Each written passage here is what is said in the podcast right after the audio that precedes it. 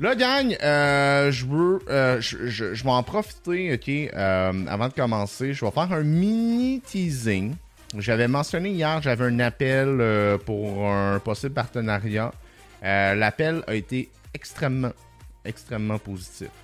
Je peux pas dire c'est où, c'est qui, c'est quoi que ça implique exactement, mais euh, je vais avoir une confirmation la semaine prochaine si c'est un go.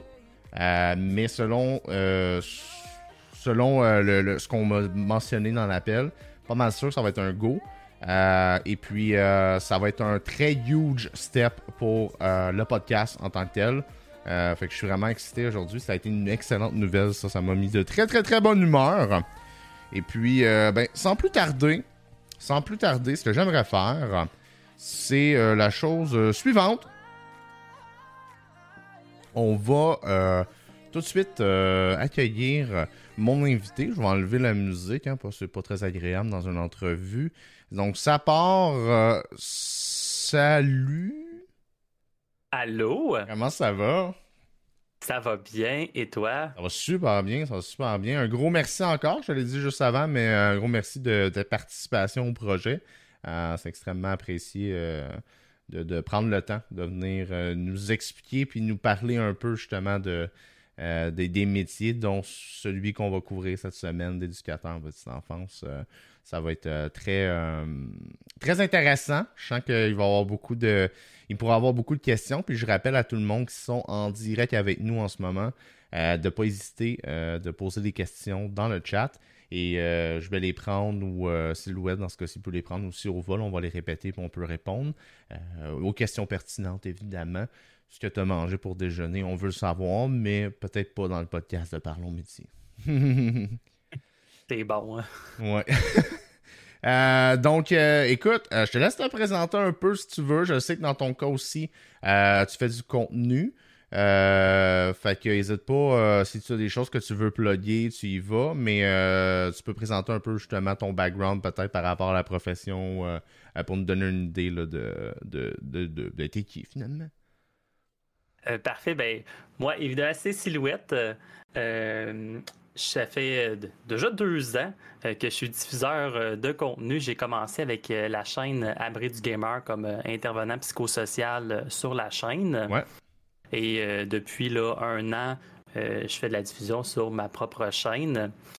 Euh, mais d'abord et avant tout, je suis un éducateur à la petite enfance, donc ça fait déjà 10 ans, bientôt 11. On Mhm. dirait que je me sens plus vieux quand je dis ça comme ça.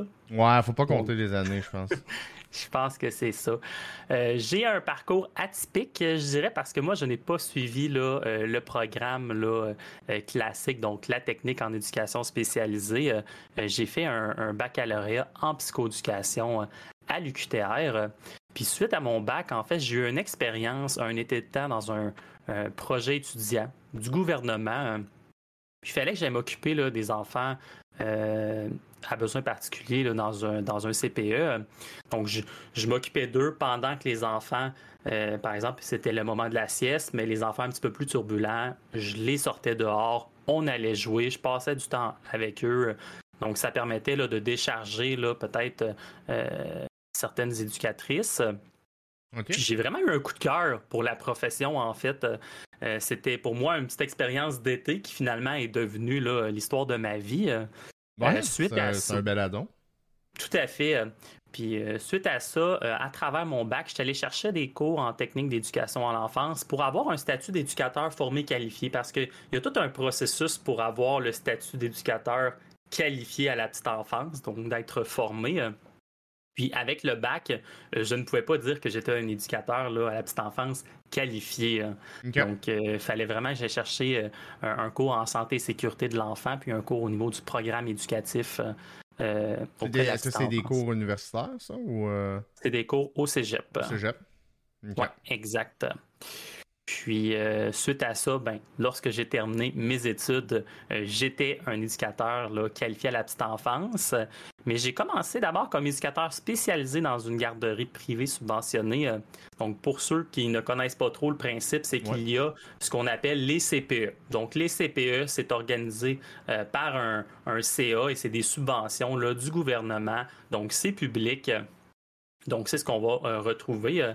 mais il y a également les garderies qui sont privées, mais subventionnées. Donc, c'est géré par souvent un, propriétaire, mais il y a des subventions là, qui viennent du gouvernement. Donc, ça prend certains critères pour être subventionné. Et il y a d'autres garderies qui sont privées, mais sans être subventionnées. Euh. C'est pour ça, des fois, qu'on trouve, hein, il y a des garderies à, 10 mais il y a des garderies qui sont à 70 par jour. Qu'est-ce qui se passe? Donc, c'est une des raisons, là, parce qu'il y a euh, euh, des garderies qui sont privées, qui, ne sont pas subventionnées, alors qu'il y en a d'autres qui sont subventionnées. Hmm. Donc, puis moi, à travers mon expérience d'éducateur spécialisé en, garderie, je me suis rendu compte que j'aimais ça, prendre en charge euh, des enfants. Donc, j'ai fini par euh, avoir mon propre groupe euh, de 4 à 5 ans. Donc, j'ai eu pendant un an et demi, jusqu'à ce qu'on me propose de devenir coordonnateur dans une nouvelle garderie avec un nouveau concept. Donc, on est venu me chercher. on m'a dit Est-ce que ça te tente de venir travailler comme coordonnateur? Puis, évidemment, j'ai accepté.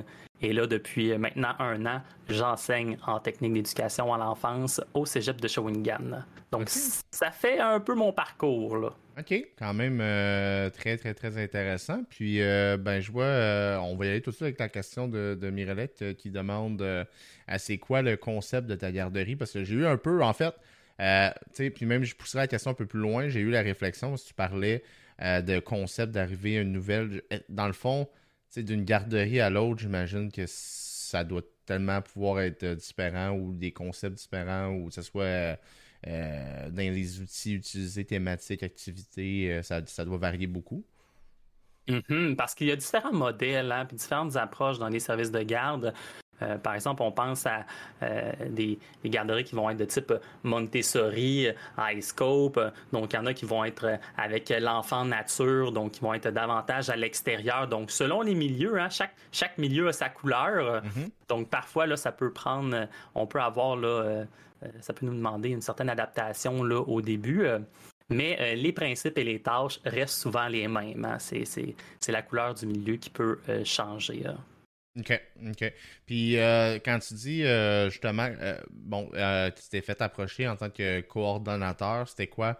Est-ce que c'est un parcours typique de quelqu'un qui est justement éducateur à la base? Ça arrive souvent qu'il peut devenir coordonnateur. Y a une différence entre les deux en termes de tâches? C'est quoi le. Dans le fond, le coordonnateur, je dirais que c'est, dans mon cas, c'est, un, un, mixte entre être directeur là, adjoint et d'être conseiller pédagogique euh, dans un service euh, de garde éducatif. Euh, je dirais que ça arrive fréquemment que ce sont des éducatrices en petite enfance ou des éducateurs en petite enfance que ça fait plusieurs années qu'ils sont dans le domaine, qui s'impliquent, qui se ramassent dans des postes de conseiller, conseillère pédagogique. OK, très cool. Puis, ben là, je reviens un peu, je recule justement quand tu as commencé, euh, tu as fait ça, donc tout est arrivé de ton parcours à toi. Euh, quand tu cherches une, euh, un endroit pour travailler, j'imagine qu'il ne manque pas d'emploi non plus dans ce, ce domaine-là, ou est-ce que c'est. Tu sais, je sais pas, dans le fond, je te pose la question, je l'assume, mais est-ce que c'est assez contingenté, pas partout, il y a de la job en masse? Il y a de la job en masse, oui. J'ai goût de te dire qu'en ce moment, il y a une grande pénurie de main-d'œuvre. Euh, puis même qu'il y a parfois des personnes qui n'ont pas nécessairement de qualification en petite enfance, qui vont avoir un rôle euh, de personnel éducateur là, en petite enfance. Puis euh, c'est ce qui peut amener aussi un, des fois, on dirait un déséquilibre entre des personnes qui vont avoir une formation, hein, qui vont être capables de suivre tout ce que, toutes les compétences du programme. Alors, à, la différence de nouvelles personnes qui vont arriver, qui n'ont pas nécessairement les compétences, hein, qui vont essayer de courir à mhm. savoir comment est-ce qu'on comment est-ce qu'on se débrouille. Donc, ça prend, euh, ça prend une formation, hein, euh, mais elle est accessible. en fait, elle est de plus en plus accessible. Donc, le gouvernement là, a pris des mesures pour justement euh, permettre que ça soit plus facile d'aller chercher un statut de qualification. Hein. Est-ce que tu sais euh, un peu, euh, là, je te, pose une question, là. Euh, est-ce que tu sais c'est quoi les différences, mettons, qui ont été apportées pour que ce soit plus accessible en tant que tel? par exemple, en ce moment, il y a ce qu'on appelle le programme COUD. c'est des étudiantes qui sont qui, qui, qui viennent d'arriver ou que ça fait déjà quelques années qu'ils sont dans le milieu. Puis, c'est un programme qui est subventionné par le gouvernement. Donc, les, les éducateurs et éducatrices euh, vont avoir ce qu'on appelle deux journées en milieu, ce qui sont payés par le gouvernement euh, pour être dans leur milieu, mais elles, ont également des subventions, donc elles sont payées pour étudier euh, pendant là, un certain nombre de journées par semaine. Donc, la formation, là, elle peut être payée. Quand même très intéressant, ça. Là. Exact. Donc, c'est évidemment, J'ose imaginer que c'est temporaire, hein? on, ne se, le cachera pas. Non, non, c'est sûr que le but, c'est d'attirer euh, des personnes dans le domaine parce que ce qui arrive en ce moment, c'est qu'il y, a beaucoup plus de personnes qui quittent la profession que euh, de finissants, finissantes euh, en éducation à la petite enfance. Puis d'un autre côté, on a le gouvernement qui pousse pour faire des nouvelles places. Hein? Ça, on se le cachera pas, on l'a vu dans les médias. Donc, on cherche à avoir plein de nouvelles places, il y a plein de milieux qui veulent euh, s'agrandir, mais d'un autre côté, il, manque euh, de personnel. Mhm. Euh, moi, ben écoute, parlant de ça, justement, parce qu'au début, tu mentionnais, bon, là, il y a différents types au niveau des garderies, right? Tu en as des, des, privés, privés subventionnés. Est-ce que tu peux me décortiquer un peu les différences, autant que ce soit euh, oui, j'imagine que privé, euh, pas subventionné, c'est que tu payes vraiment plus cher de ta poche et tout, mais euh, me décrire le milieu de travail en tant que tel, ça, ce serait quoi la différence pour quelqu'un qui veut devenir éducateur en tant que tel? y a-tu des avantages, inconvénients entre les types de, de, milieux? je dirais que les, centres de petite enfance, les CPE, c'est souvent des milieux que euh, non seulement qui sont subventionnés, mais il, y a la présence, par exemple, de syndicats. Donc, euh, ce qui va arriver, c'est qu'au niveau de, la protection, hein, si on veut, là, euh, des professionnels, mais c'est, on, a, on a des avantages à ça. Lorsqu'on arrive dans le privé, hein, puis particulièrement dans le non subventionné, c'est qu'il n'y a pas nécessairement la présence de syndicats. donc, les employeurs, là aussi, on, lorsqu'on parle de privé euh, euh, non subventionné, hein, les, propriétaires peuvent, euh, ne sont pas obligés en fait de suivre les échelles salariales.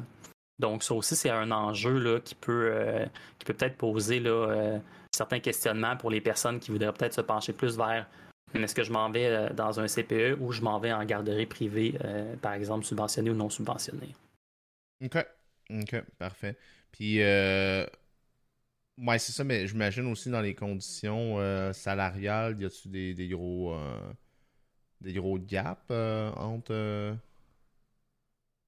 un milieu privé versus en ce moment, j'ai le goût de te dire non Mordred parce que les, les, garderies privées non subventionnées ou subventionnées veulent accoter les salaires, les échelles salariales pour que ça soit valorisant. Même qu'en ce moment, il y a des garderies privées, euh, autant subventionnées que non subventionnées, vont offrir des salaires peut-être même supérieurs aux échelles salariales pour justement euh, essayer d'attirer euh, des, des, des, éducateurs et éducatrices à la petite enfance. OK. Puis là, moi, je pose toujours cette question-là à chaque épisode. je trouve ça vraiment important. Puis c'est aussi pour donner une bonne idée. À quoi ressemble une journée typique de travail en tant qu'éducateur? Donc, euh, évidemment, on, peut, je, vais le faire de manière euh, très ludique. Mhm. On, peut arriver le matin euh, et les enfants peuvent être en période de jeu libre, par exemple. Donc, nous, notre rôle, c'est de les accompagner, de veiller à leurs besoins. Mais évidemment, nous aussi, on peut aller jouer avec eux. Mhm. Hein. Donc, le matin, si ça me tente à 7h30 du matin, jouer au bloc Lego avec eux, je peux le faire. Hein? J'ai cette possibilité-là. Donc, euh, évidemment, là, c'est on, on, va jouer avec les enfants, on va aussi concevoir des activités euh, et on va euh, faire évidemment les, activités de la vie quotidienne avec eux, que ce soit la collation le matin. ensuite, on va avoir la période de dîner, la période de sieste, parce que les enfants hein, à bas âge, ben, ils ont une sieste en après-midi. Et euh, ils ont également une collation en après-midi. Donc, on va veiller là, au bon déroulement de la journée euh, tout en concevant, organisant et animant des activités qui correspondent un peu aussi à leur, à leur développement, parce que ça, c'est quelque chose qui, qui, est important. Il y en a qui nous comparent encore là, à des gardiens, gardiennes d'enfants, le fameux mm-hmm. on, est des gardiens euh, d'enfants, comme si on allait à la maison chez les gens, mais euh, il faut savoir que dans la formation, euh, on voit tout ce qui est développement de l'enfant, puis comment intervenir, comment complexifier le jeu des enfants selon leur niveau où ce qu'ils sont rendus. donc, le développement est super important. Donc, évidemment, dans mon quotidien, il faut aussi que j'observe, hein, voir où est-ce qu'ils sont rendus les enfants, par exemple, au niveau du langage, où est-ce qu'ils sont rendus dans l'apprentissage de la marche. Mm-hmm. Et euh, de proposer des défis qui sont assez stimulants pour eux pour que ça leur donne le goût finalement de faire les activités. Hein. Et euh, ça, au niveau de la préparation, justement, pour quelqu'un qui veut aller travailler dans, dans ce métier-là, est-ce que euh, c'est comparable à un peu euh, le métier d'enseignant? Est-ce que tu prépares tes activités le soir chez vous? Est-ce que ça demande euh, justement du travail un peu en dehors d'un horaire typique? J'ai le goût de te dire, ça dépend des garderies et des services de garde éducatifs à la petite enfance. Donc, souvent, il va y avoir un temps qui est alloué euh, à l'éducateur ou l'éducatrice pour qu'il euh, ou elle puisse faire de la planification. Euh, donc, de pouvoir, par exemple, concevoir ses activités. mais évidemment, avec la pénurie de main-d'œuvre, la réalité, c'est que ce n'est pas toujours le cas en ce mhm. moment. Mhm. Mais non, c'est ça, mais c'est pour, ça aussi que je le mentionne, puis je le demande parce que au euh, ben, mon podcast Parlons métier, l'objectif c'est vraiment de, parler de la réalité du métier. Euh, en fait, le bon, mais le mauvais aussi. Euh, et puis, bon, là, justement, dans ton cas, c'est spécialisé. Fait que j'imagine, tu as parlé d'enfants plus turbulents, on, peut parler de, difficultés d'apprentissage, de certains troubles. Spécialisé, est-ce que c'est vraiment parce que c'est juste avec ce type de je voulais dire clientèle, mais euh, de ces types de, d'enfants-là que tu travailles ou c'est vraiment un mélange de toutes sortes, euh, euh, toutes sortes de gens, puis il y a quelques personnes qui ont besoin, qui ont plus de besoins dans le centre ou. En fait, c'est que en, ce moment, hein, il y a aussi de plus en plus d'enfants qui présentent des besoins particuliers. Donc, l'éducateur spécialisé, en fait, c'est qu'il va, y avoir une formation, souvent en éducation spécialisée. Donc, on est dans une autre branche, dans un autre domaine. Euh, mais le rôle, ça va être principalement d'accompagner les enfants, de veiller justement à s'ils ont des difficultés, mais on va essayer de stimuler ces difficultés-là pour les préparer pour l'école. Mhm. Parce que oui, euh, ça fait partie des tâches de l'éducateur, éducatrice en petite enfance, de préparer l'enfant pour l'école, mais parfois il y a des enfants qui ont un certain retard là, comparativement à les autres, puis on veut essayer de les, stimuler un petit peu plus, là, leur donner un, petit coup là, pour qu'on on puisse euh, être prêt pour l'école. Puis, euh, ben justement, tu parles d'école. Euh, c'est quoi le, c'est quoi les groupes d'âge de, d'enfants dans un? Euh, dans le fond, souvent, ça va être les ça va être en fonction de l'âge. soit il y a la pouponnière, donc ça va être les poupons donc de parfois 6 mois jusqu'à 18 mois. Et une pouponnière, ça va être un adulte pour 5 enfants euh, par la suite, on a les groupes de 18 à 36 mois. Donc, un an et demi à 3 ans. Euh, puis, ça va être un adulte pour 8 euh, enfants. Ensuite, on a les enfants de 3 à 4 ans. Encore une fois, c'est un, adulte pour 8 enfants. Et on a aussi les enfants de 4 à 5 ans, qui eux sont un petit peu plus vieux, un petit peu plus autonomes. Donc, c'est un adulte pour 10 enfants. Donc, ça ressemble à ça, les groupes. évidemment, il y a certains milieux, en particulier les garderies familiales, hein, les, les, les, milieux familiaux, euh, où ce que, bon, ben, évidemment, ça, on, ça va être du multi-âge. Donc, ça va être un groupe, mais il va y avoir différents, euh, euh, différentes tranches d'âge là, des enfants. OK. Puis, dans le milieu, justement, est-ce que euh, les gens, est-ce que comment je peux dire, est-ce que spécialisé pour un groupe d'âge en particulier ou euh, le monde il sait tu peux travailler un an à pouponnière style puis l'année d'après tu travailles avec du 3-4 puis ça se promène dans les groupes d'âge un peu comme euh, Lorsque tu arrives dans le domaine, évidemment, on souvent on va essayer d'aller chercher là où ce répondre aux besoins hein, du milieu, finalement. Mais avec l'expérience, on, développe hein, un, niveau d'aisance, peut-être avec une certaine tranche d'âge. Il y en a qui vont préférer être avec les plus vieux, il y en a qui vont préférer être à la pouponnière avec les jeunes enfants. Donc, c'est vraiment là, propre à chaque personne, mais on finit par développer nos préférences. OK. Et euh, justement, ben, on a Marie-Maman qui demandait, parce que tu as mentionné les euh, garderies en milieu familial, ce que tu en, ce que tu en penses? Euh, mais en fait, les, je pense que c'est une bonne alternative là, pour répondre à, la demande que en ce moment, les parents, il y en a des, qui ne savent même pas où envoyer leur enfant. Hein. Mm-hmm. Donc, les milieux familiaux, il y en a des excellents. Euh, ce, qui, ce qui parfois peut poser problème, c'est que certains milieux familiaux, euh, euh, donc ce que la, la personne n'a pas nécessairement une grosse formation, un gros bagage là, en petite enfance.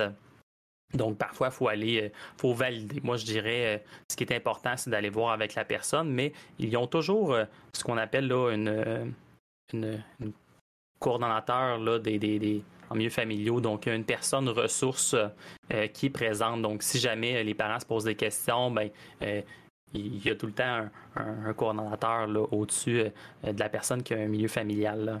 OK.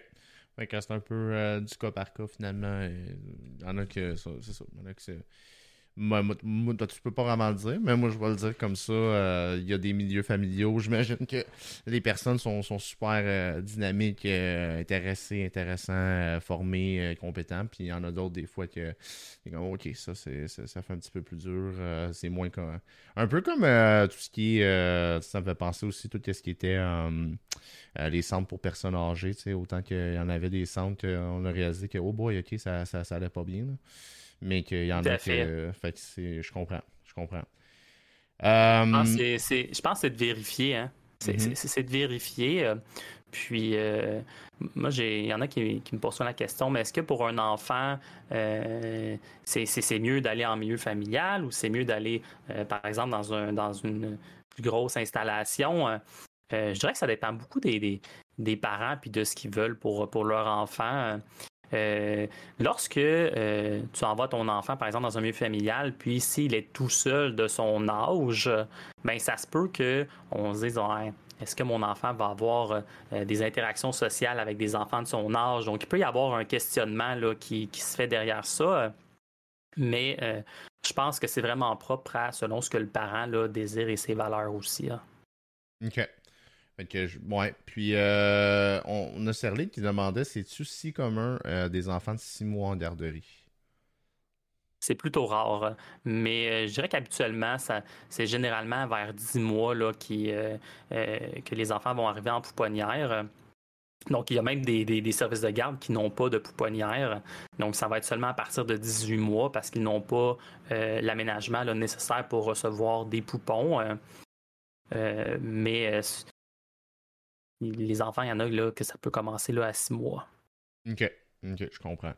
Euh, effectivement, à j'imagine qu'il y a beaucoup de personnes avec le congé de maternité, dépendant d'une situation à l'autre, euh, souvent vont profiter au maximum, mais euh, c'est sûr que ça arrive des personnes plus carriéristes, on va dire, qu'ils ne prennent pas les congés au complet ou peu importe les raisons. fait que j'imagine que ça arrive. Mais je sais aussi euh, je sais pas, parce que certains, euh, certains endroits où c'est bon, tu mets euh, ton, fameux nom sur une liste d'attente pour être capable d'avoir un, spot.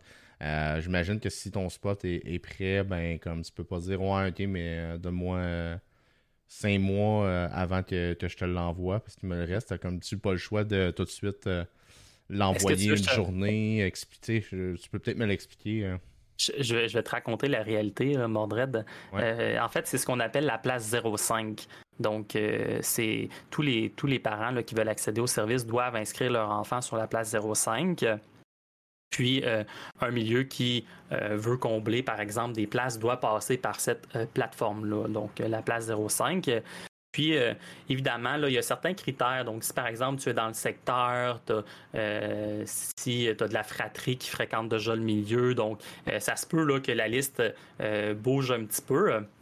Mais lorsqu'ils t'appellent euh, c'est tu dois prendre la décision rapidement là, parce que sinon rapidement ils vont passer là, au, nom suivant.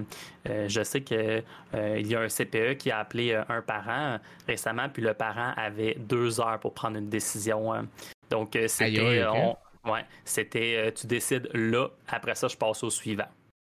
Ah, c'est quand même rough. C'est, quand même rough là, parce que c'est quand même une grosse ben décision là, pour, pas, pour des parents. décision de choisir l'environnement dans lequel il va faire garder son enfant. C'est un gros vote de confiance, on s'entend. là. Mm-hmm. Ce qui m'amène sur euh, une question. Euh, bon, euh, pour faire ce métier-là, justement, c'est sûr et certain que ça te prend des excellentes aptitudes sociales, autant que les enfants, mais avec les parents aussi, j'imagine. Parce que tu dois dealer avec des parents tous les jours. Là. Tout à fait. la communication avec les parents est primordiale. Hein. On, veut travailler en collaboration parce que, veut, veut pas, les enfants, euh, on a à cœur leur bien-être. Puis euh, autant les parents, eux, ils ne voient pas ce qu'on fait mhm. dans la journée, mais ils veulent le savoir. Hein. Donc, c'est important de relayer l'information. Hein. Puis, ce qui se passe dans la journée, ben, on veut être capable de fournir le plus d'informations possible pour que le parent en par la suite fasse un suivi à la maison. Hein. Puis à l'inverse, le parent qui arrive le matin pour nous euh, pour déposer son enfant, mais on veut avoir le plus d'informations possible de comment ça se passe à la maison. Hein. Donc on travaille vraiment là en collaboration avec le parent. Mm-hmm. Puis aussi, si l'enfant présente des difficultés, mais on va aller savoir comment ça se passe à la maison? Est-ce que le parent a des trucs? Euh, qu'est-ce qui fonctionne bien à la maison? Qu'est-ce qui ne fonctionne, euh, qui fonctionne moins bien? Hein? Parce qu'évidemment, ça va, ça va outiller l'éducateur, l'éducatrice à la petite enfance, mais à l'inverse, euh, pour le parent, de savoir qu'est-ce qui fonctionne bien avec son enfant durant la journée, mais ça peut l'aider lui aussi à la maison à gérer des comportements. Puis, euh, ben, tu sais, je voyais justement un, peu dans notre euh, chat en ce moment des personnes qui, parlaient de patience, de parents plus difficiles. J'imagine que ça aussi fait partie de la réalité euh, du métier de devoir gérer des crises de parents qui, des fois, sont pas nécessairement justifiées. Tout à fait. Hein. On, est dans, un milieu très, très humain. Euh, puis, euh, autant les enfants vivent leurs émotions, euh, apprennent à les gérer, que parfois les parents aussi hein, ont de la difficulté à gérer leurs émotions. Hein. Donc, parfois, il faut, il faut, il faut prendre en considération les émotions du parent pour intervenir. Là, je vois, Mariama, dans le chat, que les parents, on peut utiliser Classe Dojo. En effet, il y a différents outils de communication qui existent.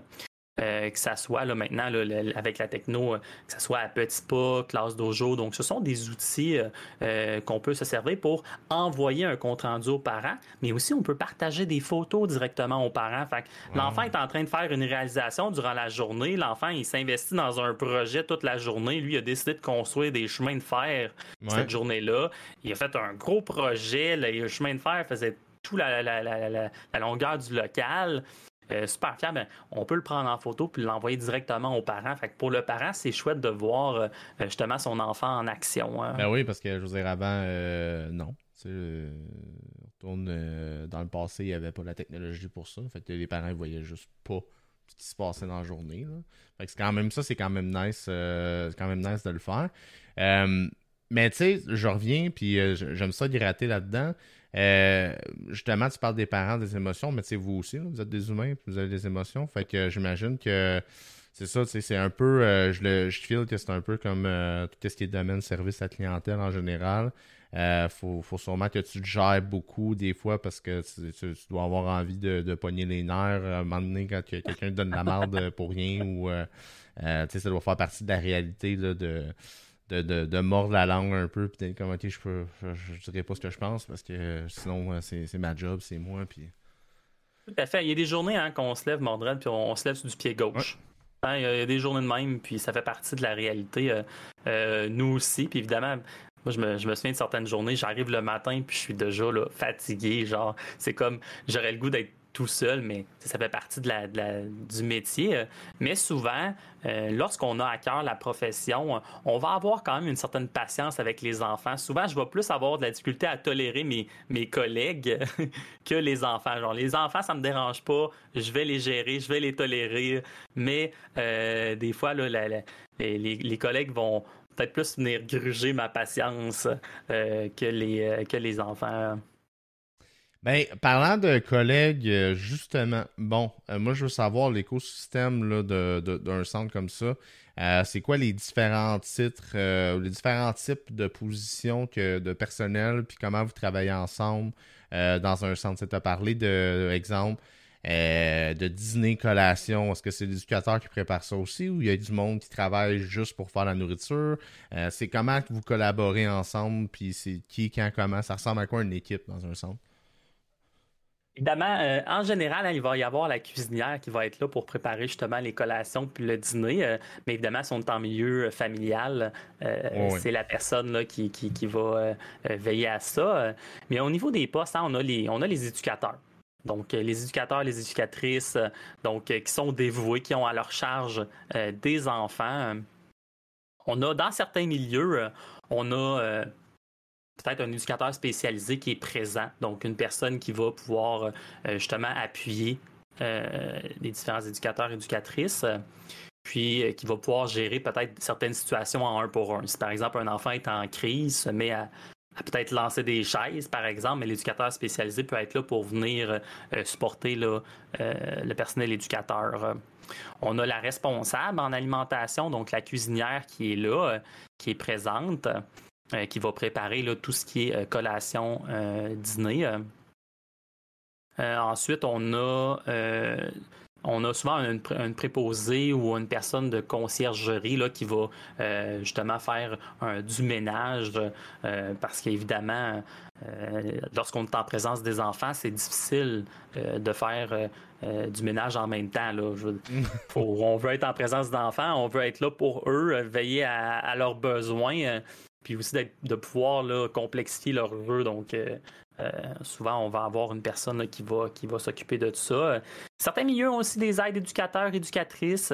Donc, un aide, ça, ça va être une personne qui va, qui va se promener pour euh, venir peut-être remplacer si quelqu'un a besoin d'aller aux toilettes, d'aller chercher des crayons, des papiers, des petites affaires. Donc, qui va pouvoir remplacer pour justement faire de la planification. Donc, on a ce rôle, ce poste-là. Il y a aussi le poste de conseiller pédagogique euh, que maintenant on appelle euh, l'agent de conseil en soutien pédagogique et technique si ma mémoire est bonne, euh, cette personne-là va venir soutenir les éducateurs, les éducatrices, mais sur le plan pédagogique. Donc, comment est-ce qu'une personne pourrait renforcer ses activités? donc, ou si un enfant a des besoins particuliers, comment est-ce qu'on peut le soutenir dans son développement? Donc, comment est-ce qu'on peut accompagner euh, les éducateurs, les, éducatrices sur le plan pédagogique. Après ça, évidemment, on a tout ce qui est la direction, donc euh, directeur, directrice, la direction adjointe. Puis on a euh, parfois des, une comptable ou un comptable qui va être là pour faire l'état des finances, par exemple, dans un CPE. OK. en gros, là, je pense que ça ressemble à ça, l'équipe. Puis évidemment, tout le monde veut travailler en collaboration. Hein. Oui, c'est clair. Puis dans les tâches, c'est comme justement, tu, tu mentionnais, euh, bon, euh, tu avais quelqu'un qui s'occupait euh, de la cuisine, spécialement dans, le CPE, exemple. Est-ce que cette personne-là, c'est elle qui est au courant des allergies, on va dire, ou c'est les éducateurs qui rappellent Hey, là, il y a tel tel enfant, lui, il faut que je donne telle affaire, il peut pas prendre telle affaire.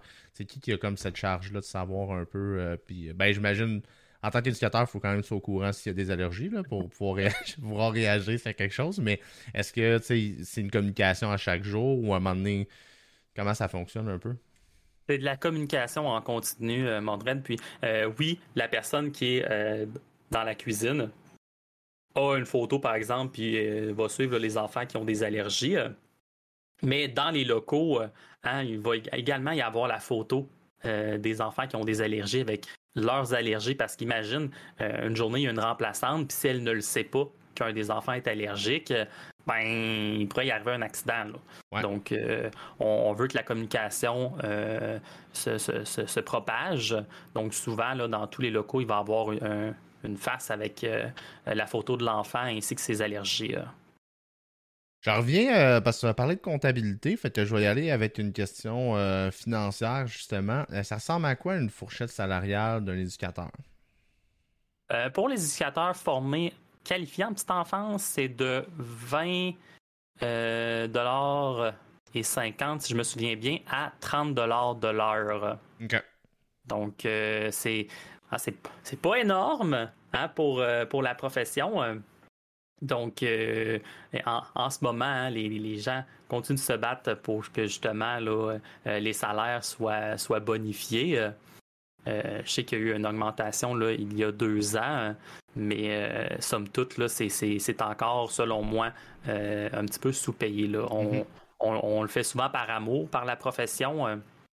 Parce que si je prends les éducateurs, les éducatrices qui sont non formés, donc qui ne sont pas qualifiés, mais qui sont là, on va parler de euh, je pense c'est 19 de l'heure à 26 de l'heure. Il n'y a pas de grande euh, différence, finalement. Il n'y a pas beaucoup de différence, exactement. exactement. clairement qu'il y, a quelque chose à corriger là.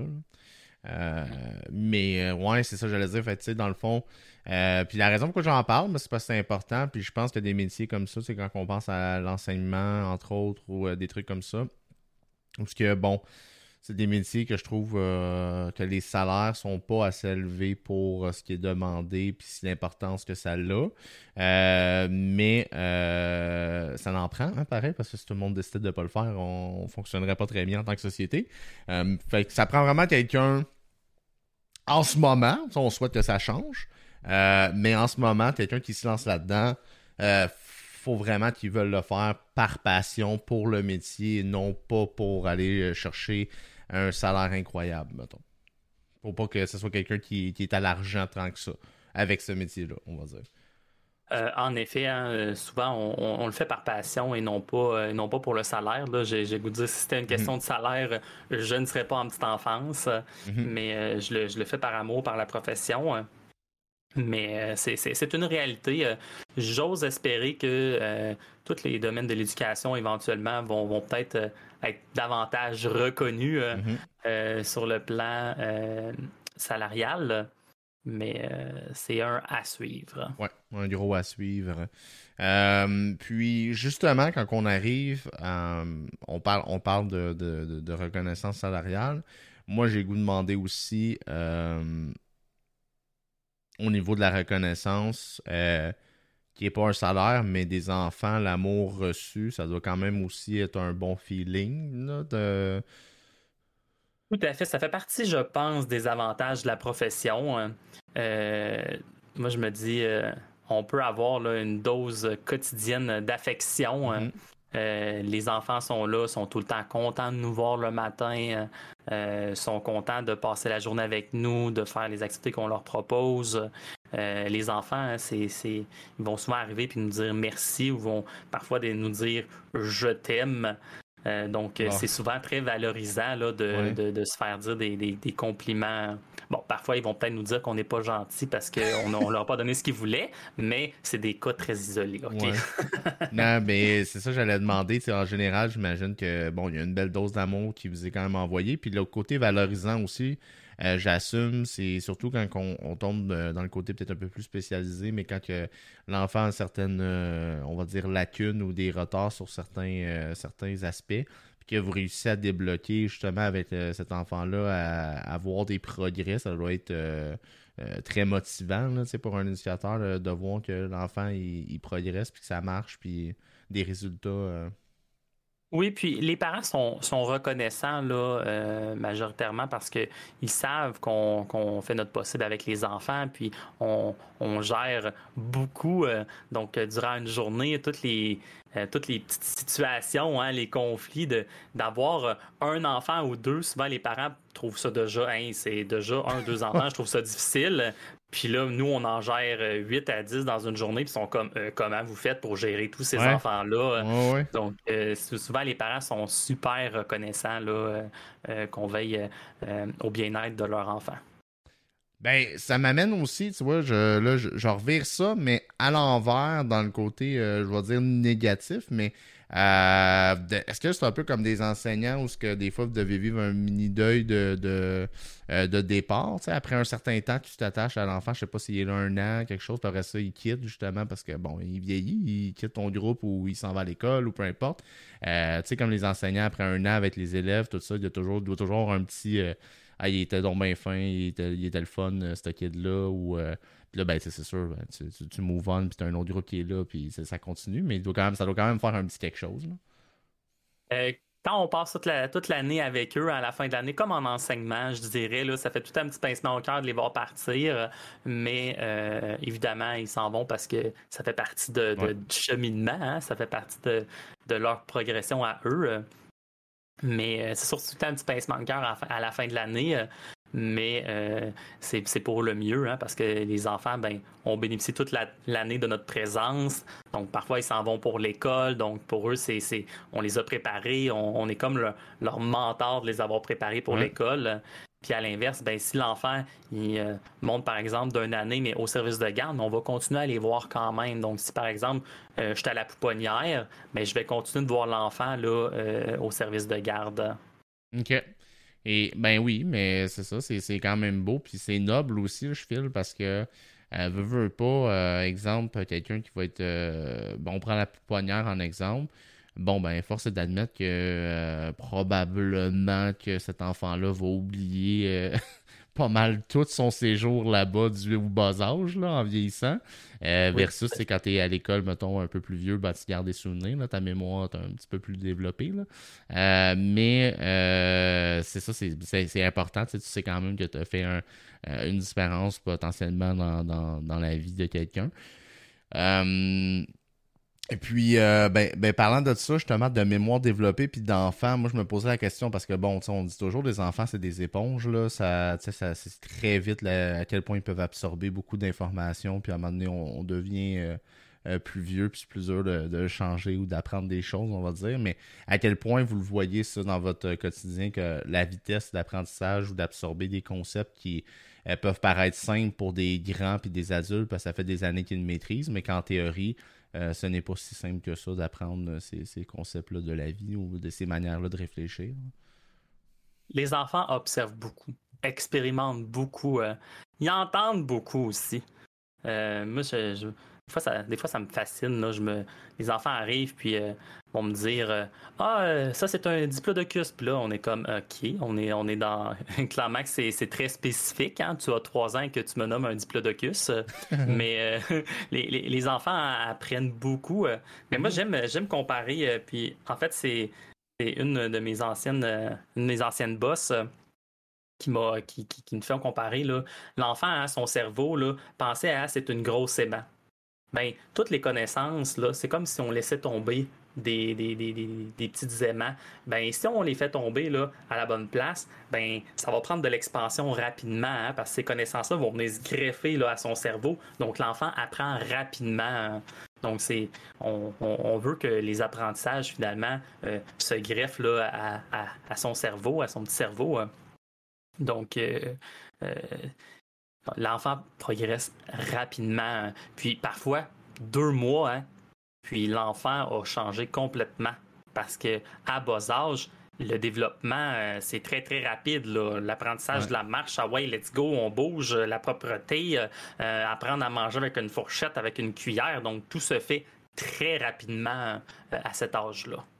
Puis euh, justement, tu mentionnes, bon, euh, c'est faux, c'est la précision d'apprendre des choses, euh, c'est important. un peu comme des parents, j'imagine, mais est-ce que ça vient aussi avec un petit stress de, de, de tu veux pas l'échapper, de faire une gaffe entre guillemets, ou tu sais que tu as un rôle important que bon ben tu, tu, tu veux pas autant tu peux y apprendre des choses, autant que tu es quelqu'un qui a un impact significatif, qui a une erreur ou quelque chose de, euh, de mal fait peut aussi avoir un impact, j'imagine, négatif sur l'enfant. Tout à fait. Il y a ce souci-là euh, de vouloir le, mieux pour l'enfant. Euh, parce qu'évidemment, je pense qu'on, en tant qu'être humain, on a tous des images de lorsqu'on était jeune. Hein. C'est comme j'appelle les petites mémoires qu'on voit, qu'on se souvient. Hein. Hein, on a des images positives, puis on a des images négatives. Puis évidemment, on veut pas contribuer à ces images négatives-là, donc on veut, on veut euh, instaurer justement des images positives à l'enfant. Donc, euh, euh, c'est ça. Puis, ben, quand tu arrives, justement, bon, on parlait des images positives, négatives, soit c'est une chose. Euh, est-ce que. Est-ce que ça arrive souvent euh, dans un centre, exemple, euh, soit que, que, des situations de, de, conflit avec les parents ou que un enfant va se faire retirer, exemple, par choix du parent, puis c'est pas nécessairement de, de, la faute à personne, mais là, vous êtes pris est-ce que ça arrive souvent? Puis est-ce que dans ces cas-là, euh, il y a un petit côté justement de que l'éducateur euh, a une petite crotte sous le cœur parce que il sait pas trop où c'est qu'il va se ramasser l'enfant après? Je dirais que il y, a, différentes réalités. Mm-hmm. Euh, dans les CPE, bien évidemment, vu que les parents payent une place à contribution réduite, hein, donc c'est souvent des places 10$ par jour par enfant, donc, souvent, euh, les enfants vont rester dans le CPE. Euh, c'est très rare qu'un parent va retirer son enfant d'un CPE. Euh, à l'inverse, lorsqu'un enfant est dans une garderie privée non subventionnée, puis que le parent doit payer 60-70 dollars par jour, puis qu'il n'a pas nécessairement les moyens de sortir cet argent-là à chaque, à chaque deux semaines, ben, probablement que dès qu'il a une place en CPE, le parent va retirer l'enfant. Puis c'est peut-être rien contre l'éducateur ou l'éducatrice, mhm. mais il veut le retirer parce que, bon, le parent pense aussi à ses finances à lui personnelles, puis c'est correct comme ça. Donc, ça peut faire des, parfois des départs. Je dirais que ça, ça peut arriver fréquemment. Mais euh, euh, des enfants qui sont retirés par les parents parce que le parent est non satisfait, euh, ça va arriver plus rarement. J'en entends parler dans les milieux familiaux, mm-hmm. parce qu'évidemment, les milieux familiaux, si ça clique pas avec les, les personnels éducateurs, ben, tu sais que ton enfant va être peut-être pogné avec la, même personne pendant plusieurs années. Alors à ce moment-là, le parent, ça se peut qu'il ressorte l'enfant mais dans un, dans un CPE ou dans un service de garde en installation, donc il y a beaucoup de groupes, ben, évidemment, le parent, il se dit Ouais, mais il y a d'autres éducateurs, éducatrices aussi. Mon enfant peut terminer l'année, puis après ça, il va être avec quelqu'un d'autre. Ouais.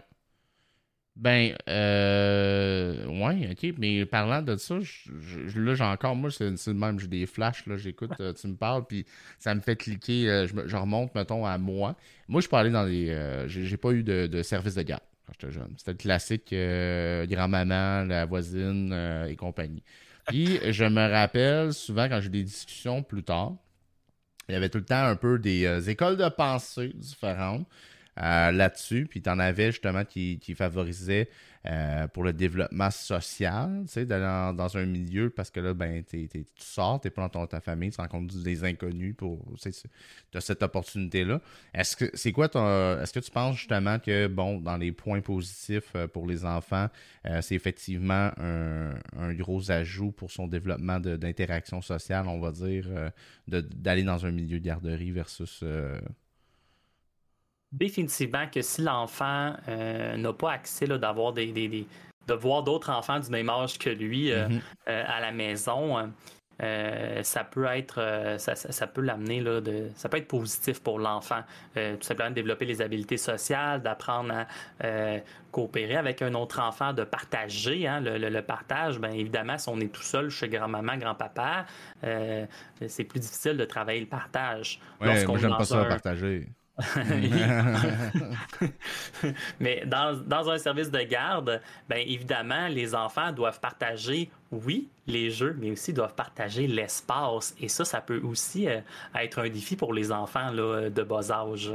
Oui, j'imagine, j'imagine, parce que, bon, euh, ils doivent être quand même pas pire dans leur bulle par moment aussi, les enfants, j'imagine. Fait que. oui, exact. Les enfants ont besoin de leur espace à eux. Puis euh, parfois, ben si, ici, hein, des fois, on, est coincé dans un local, il y a beaucoup d'enfants, on le ressent, là, les enfants, ils commencent à, s'organiser par eux-mêmes, puis ils ont besoin de bouger, puis ils ont besoin de sortir pour justement que leur bulle hein, soit, euh, soit respectée. Hein. Est-ce que ça arrive souvent? tantôt, tu parlais, euh, bon, des fois, que ce soit, bon, une famille, exemple, trois enfants. Ça arrive-tu très souvent que les trois passent par le même centre? Parce que, bon, la, personne, elle, a aimé euh, la première fois, puis la deuxième fois, elle envoie le, frère, la soeur, peu importe, euh, par la suite. Euh. C'est très fréquent. pourquoi? Parce que, bon, il y a le côté pratique, hein, en voiture le matin, d'aller porter trois enfants à trois endroits différents. Ça peut peut-être être pénible pour le parent. Donc, de pouvoir aller porter les, les trois enfants au même endroit, souvent, c'est plus pratique pour le parent. Ouais, ouais, on aime ça que ce soit plus pratique. Puis, ben, tu mentionnais quand la personne s'est inscrite finalement sur la liste 05 que, de ce que je comprends, il va y avoir, il y aura une priorité s'il y a déjà un enfant. Oui, exact. Exact. Donc, euh, on, souvent, lors, euh, lors des inscriptions sur la place 05, il va y avoir un classement qui va se faire en fonction de euh, certains critères. Donc, si par exemple, c'est la fratrie ou même l'enfant d'un éducateur, d'une éducatrice, donc même s'il n'y a pas de fratrie, si tu travailles dans le milieu, ben, puis tu as des enfants, ben, tu vas avoir un accès prioritaire hein, sur, euh, sur les enfants qui proviennent euh, de l'extérieur. Puis après ça, ben, on va prioriser la fratrie, on va prioriser euh, les enfants du, du, voisinage, du quartier. Puis après ça, ça va être les enfants là, de l'extérieur. OK. OK. Et euh, bon, j'en profite euh, pour rappeler aux gens dans, le chat sur Twitch euh, de ne pas hésiter si vous avez des questions à les poser pendant le direct. On va les prendre. Moi, j'aimerais, parce qu'on a parlé de d'avantages, on a parlé d'inconvénients, mais j'aimerais que par toi-même, s'il y en a qu'on n'a pas mentionné de ton côté, de ton point de vue, mettons neutre sur ta propre profession, que tu dis ça serait important pour quelqu'un qui veut se lancer dans ce milieu-là, de savoir ça, c'est quand même nice, mais ça, ça peut être un irritant. Ça serait quoi? Je pense que les inconvénients, on en a déjà parlé. Puis dans un but de promouvoir un petit peu la promotion, je vais aller avec des avantages que j'aime bien. Euh, le premier, c'est l'horaire hein, typique du lundi au vendredi. Il y en a qui aiment ça, de travailler du lundi au vendredi, de ne pas travailler de soir, de fin de semaine. Mais en petite enfance, on peut aussi, dans plusieurs milieux, travailler quatre jours semaine. OK. On fait des, des journées un petit peu plus longues, mais on peut avoir là, euh, trois journées de congé durant la semaine. Donc, ce qui peut parfois être agréable là, si par exemple on a, on a le goût d'avoir une fin de semaine de trois jours. Donc, il y a cet avantage-là. Euh, de parler de, de, de, changer la vie des enfants un petit peu, de la dose d'affection. Euh, il y a le fait que je peux jouer tout simplement. Hein, mm-hmm. Lorsqu'on on aime les jeux, hein, je, je ne vous cacherai pas que j'aime les jeux. Euh, euh, de pouvoir jouer au Lego, de pouvoir dessiner avec les enfants, de, participer à leurs jeux, euh, moi je triple.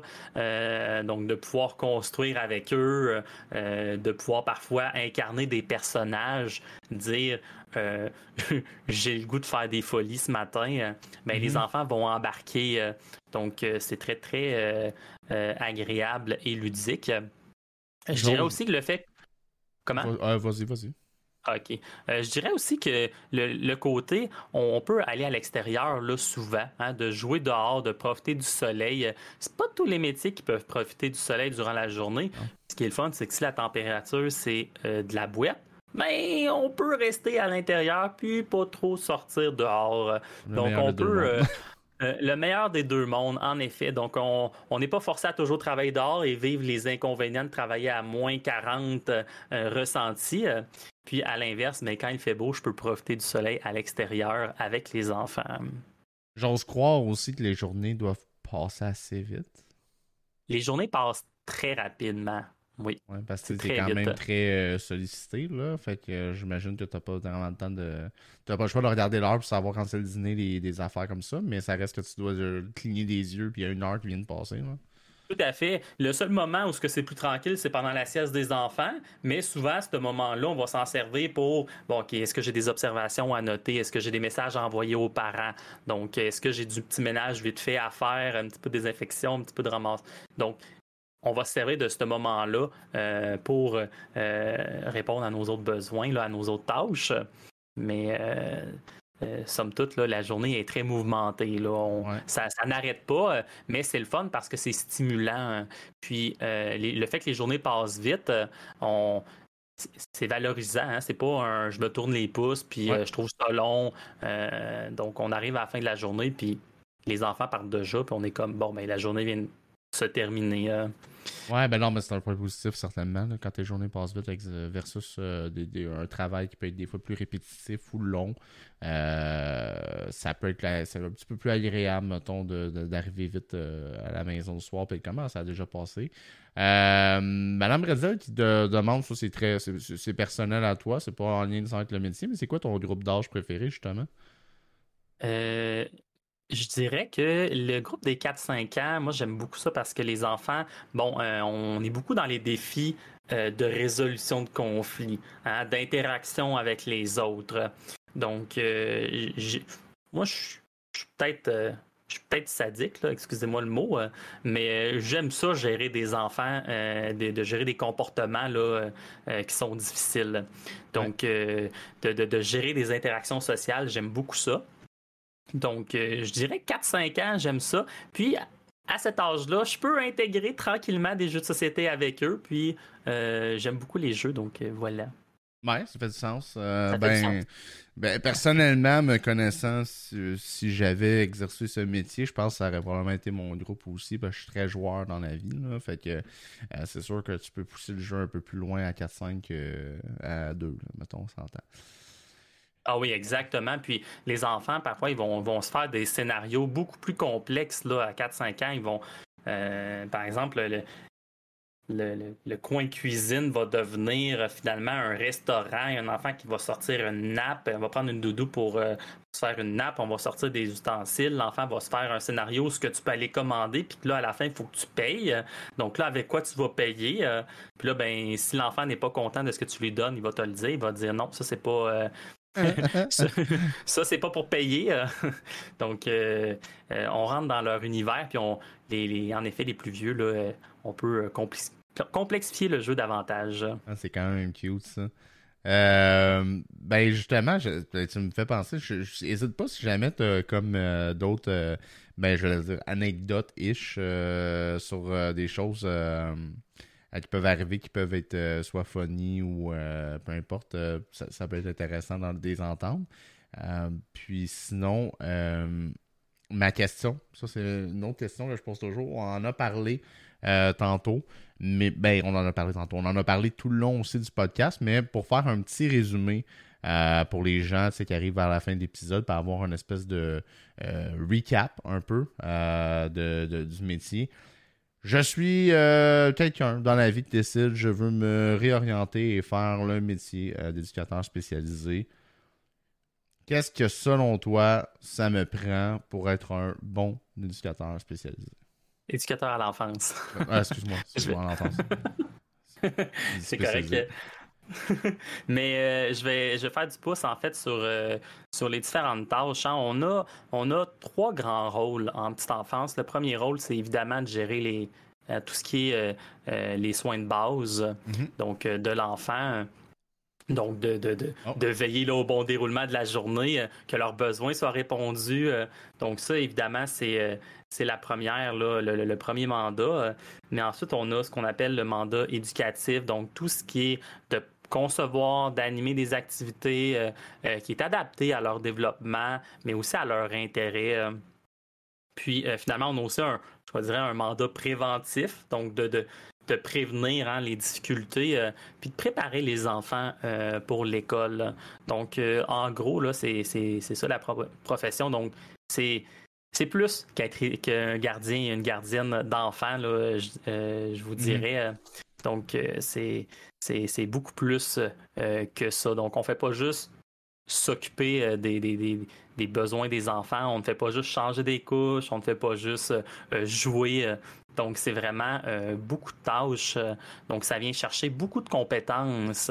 Hein, lorsque, euh, par exemple, l'enfant se fait mal, mais il faut être capable de subvenir là, à l'enfant puis de dire bon, ben, quelle, quelle, stratégie, quelle technique j'utilise pour, pour veiller là, à ses soins. Donc, si par exemple l'enfant il saigne, ben, il faut que je sois capable de, gérer un pansement. Il hein. faut que je sois capable de gérer l'enfant qui a une blessure. Donc, il y a beaucoup, il y a beaucoup de compétences euh, qui sont demandées parce qu'on a à jouer plusieurs rôles. Euh, moi, j'ai tantôt, tu parlais d'anecdotes. De, moi, des fois, je, souvent, je me fais appeler euh, papa par l'enfant. Souvent, les enfants vont se tromper. Des fois, ils vont nous appeler papa ou maman. parce que pour eux, on est une figure très significative. Donc, mhm. on a un grand rôle à, jouer pour eux. Puis, à la différence des parents, les enfants, là, euh, souvent, c'est les premiers à être envoyés le matin. Euh, c'est souvent les derniers à être récupérés à la fin de la journée. Fait que les enfants, ils passent souvent des 10 heures par jour.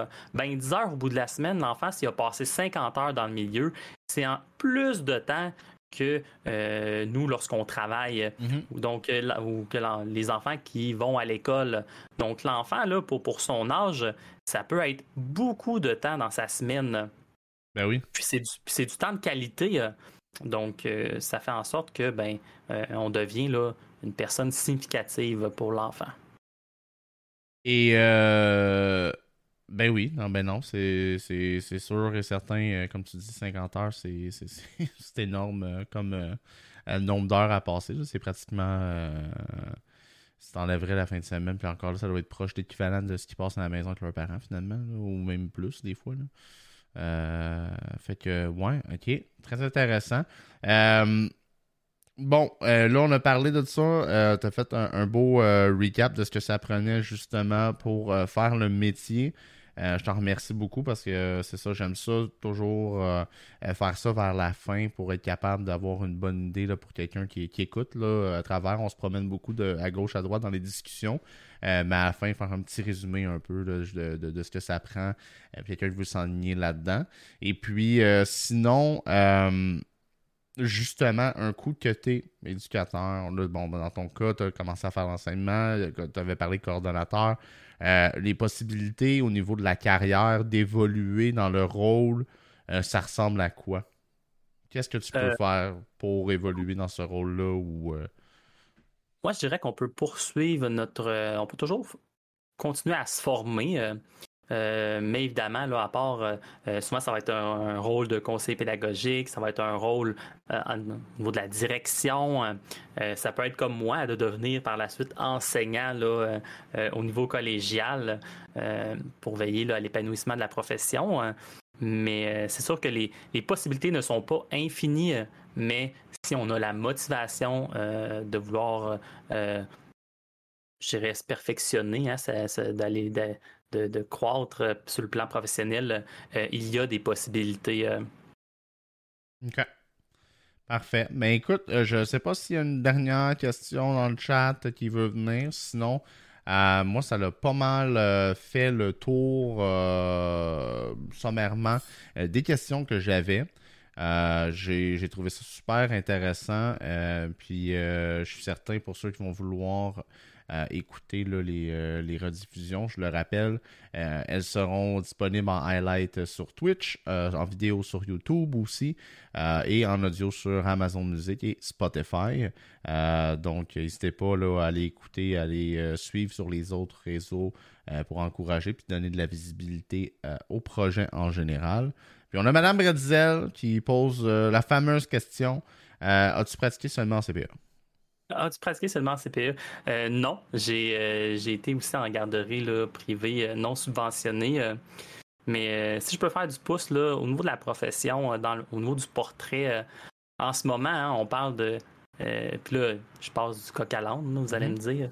Mais euh, je, veux quand même plugger l'information. En ce moment, il y a 0,6% des personnes qui travaillent en petite enfance que c'est des hommes. Donc, euh, la place des hommes, là, euh, si ça vous intéresse, venez. Donc, ça en prend des hommes.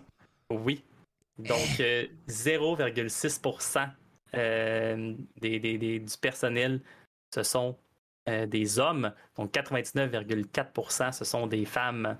Donc euh, il y a une grosse différence. Je fais partie de, ce qu'on appelle la rareté. Euh. ben oui, non, mais j'assumais effectivement que la majorité allait être des femmes. Mais 0,6, je suis comme un peu en choc, on dirait. C'est vraiment une grosse différence. Donc, il y a, il y a une, une, grosse différence. Puis, euh, c'est très peu là, euh, au, niveau de, au niveau de la profession. Hein. Euh, puis en plus, la présence des, hommes, ça a un impact parce que c'est démontré de plus en plus que la présence des hommes fait en sorte que les enfants présentent moins de comportements perturbateurs, problématiques.